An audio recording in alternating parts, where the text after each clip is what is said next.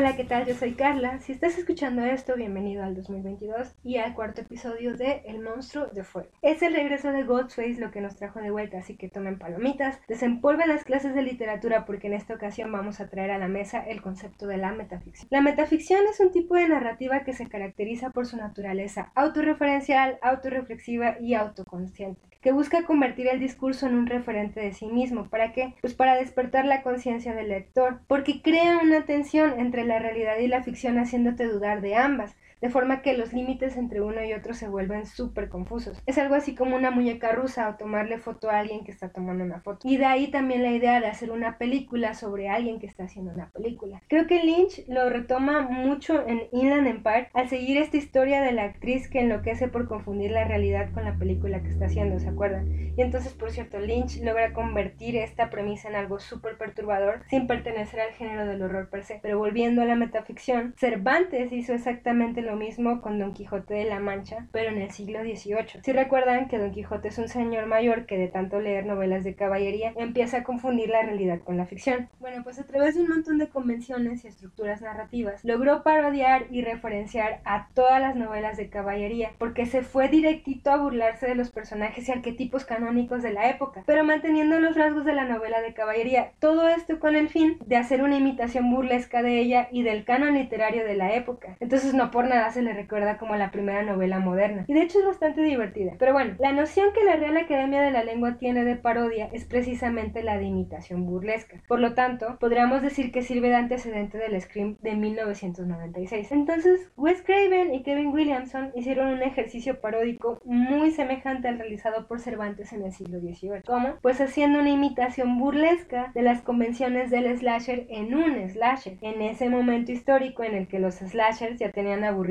completamente a la audiencia. Pueden tomar un shot cada que digas la desde ahora. Y eso es bien importante porque también al puro estilo de Borges metió referencias de otras películas del género para que el espectador abusado las fuera ahí encontrando. Entonces vemos a Black Christmas, también a Tres Rostros para el Miedo, o Cuando un extraño llama, Bloodfist y todo el cine de Craven está ahí. Pero también Psicosis y Halloween de 1978. Pero sobre todo esta última porque toda su narrativa está construida a partir de la película de Carpenter. Y hay muchos guiños para hacerla notar que van desde la ropa de Sidney en la secuencia final hasta el asesino enmascarado y esta canción en específico, la de Don't Fear the Reaper de Blue Oyster Cult. Todo esto con la diferencia de que ahora estaban en los 90 y entonces la postura es burlarse de los valores moralizantes de los 80. Y notan que esta Final Girl o víctima empoderada ya no es ninguna virgen y que puede perfectamente salvarse sola. También recuerdan que es Gail quien finalmente mata a Billy, ¿no? Esto es bien importante para la generación. Y las generaciones deciden, por eso Scream le dio un respiro al género y también un segundo aire. Se volvió icónica porque es divertida y súper identificable. A ratos sí ven que parece como un episodio de Scooby-Doo para los sujetos que crecieron viendo de Scooby-Doo. Y lo digo por la idea de desenmascarar al villano, porque este asesino ya no era un monstruo inverosímil. Y nos trajo entonces una idea sobre la sensibilidad paródica de nuestra propia sociedad, que es la posmodernidad, que trata de la muerte del arte, de la muerte de Dios, la muerte de la filosofía y en general de la muerte de todos los grandes conceptos. Eso funciona también cuando Stu y Billy asegura que no tienen ningún motivo para sus asesinatos, aunque eventualmente siempre hay un motivo. Y justamente hablando de estos dos fanáticos del cine de terror que consumieron tantas películas que terminaron por querer construir una, se encuentra la similitud más clara entre Scream y El Quijote. Y es que hay en ambas un amor y una crítica intensísima por la ficción. Porque en cada una de las películas de Scream hay al menos un asesino cuya motivación está ligada completamente a su relación con el cine de terror, como el mismísimo Quijote, que al igual que Jill, Stu, Roman y Mickey,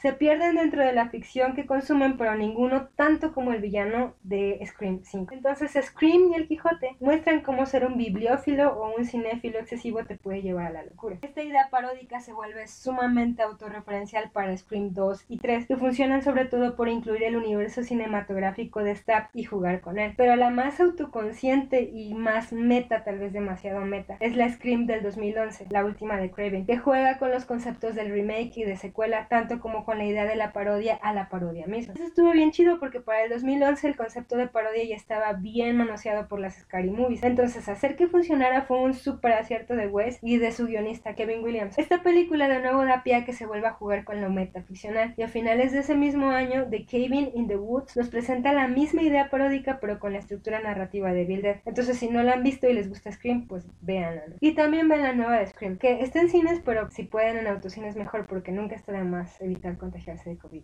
Y hablando del COVID y de nuestro momento histórico, se me hace bien interesante toda esta idea de revisitar el pasado para traernos nuevas historias. Entonces todo el concepto del reboot ha sido como una característica súper, súper, súper apegada a esta última década. Halloween, ¿no? Chucky, Scream, Matrix, El despertar de la fuerza, etc. Y es que hacernos conscientes de la época que vivimos es bien importante. No sé cómo describirla, pero parece la época de la intrascendencia, tanto como de la conciencia, del meme, de lo irónico y de lo público. Y es que la media siempre ha sido como muy inteligente para representarla. Entonces vemos todas estas cosas metaficcionales como Scream o Matrix o Spider-Man, que muy autoconscientes y nostálgicas nos llevan a cuestionarnos en dónde estamos ubicados, al hacernos conscientes de nuestro propio momento histórico. Y entonces surge la pregunta, ¿ya no hay ideas nuevas? Pues Arthur Danto habló del fin del arte desde 1997, pero esto no necesariamente significa algo negativo, sino un sinfín de posibilidades. Y creo que si algo refleja todo esto es la conciencia y el pensamiento circular de la generación predominante. Y hablando de eso, ah, los tres Spider-Man representan perfecto a cada generación. Toby a los X, Andrew a los Millennials y Tom Holland a los Gen Z. Y reflexionen cuál es su favorito y entonces van a saber a qué generación pertenecen. Esto es muy parecido a Scream 5 o al Retorno del Jedi. Recuerden esto cuando la vean, por cierto.